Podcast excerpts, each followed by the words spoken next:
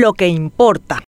Alumnos dan clases bajo árboles por peligro de derrumbe de su escuela. La alimentación y los kits escolares no alcanzan para todos. Al menos 18.000 alumnos abandonaron sus estudios en pandemia. Pero nada de esto importa. El ministro de Educación, Juan Manuel Brunetti, y el resto del gabinete de Mario Abdo Benítez ya están en plena campaña proselitista con miras al 2023. Junto con el ministro de Salud, Julio Borba, y la ministra del Trabajo, Carla Basigalupo, Juan Manuel Brunetti estuvo en primera fila en el acto por el aniversario del Partido Colorado, el 11 de septiembre. Dijo que la presencia de Mario Abdo Benítez y de Horacio Cartes es una buena señal y que el país necesita paz y unión. Unos días antes, Brunetti había participado de un acto realizado en Misiones, en el cual se festejó el cumpleaños del vicepresidente Hugo Velázquez, a quien Mario Abdo anunció como precandidato a la presidencia para el 2023. Brunetti acompaña desde entonces varias actividades políticas, lo cual no es llamativo si se tiene en cuenta que de hecho entró al gabinete de Mario Abdo como ministro a cambio de desistir de su postulación a la Intendencia de Asunción. O sea, se trata de un político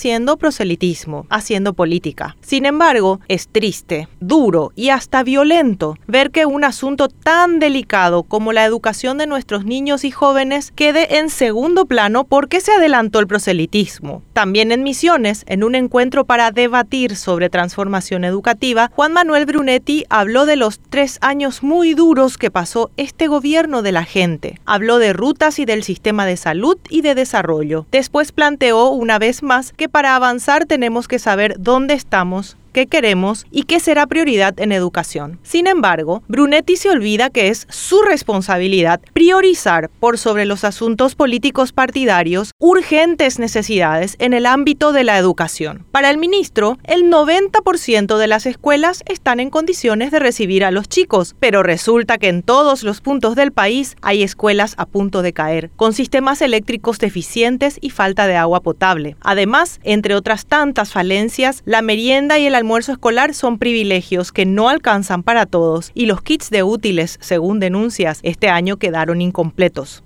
Peor aún, hay unos 18.092 alumnos que abandonaron sus estudios el año pasado con la suspensión de las clases presenciales debido al COVID-19. A ellos no les interesa quién se vislumbra como candidato. Para estos chicos que quedaron sin estudios, sin comida, muchos sin trabajo e incluso sin hogar, cómo sobrevivir hasta mañana es lo que en verdad importa.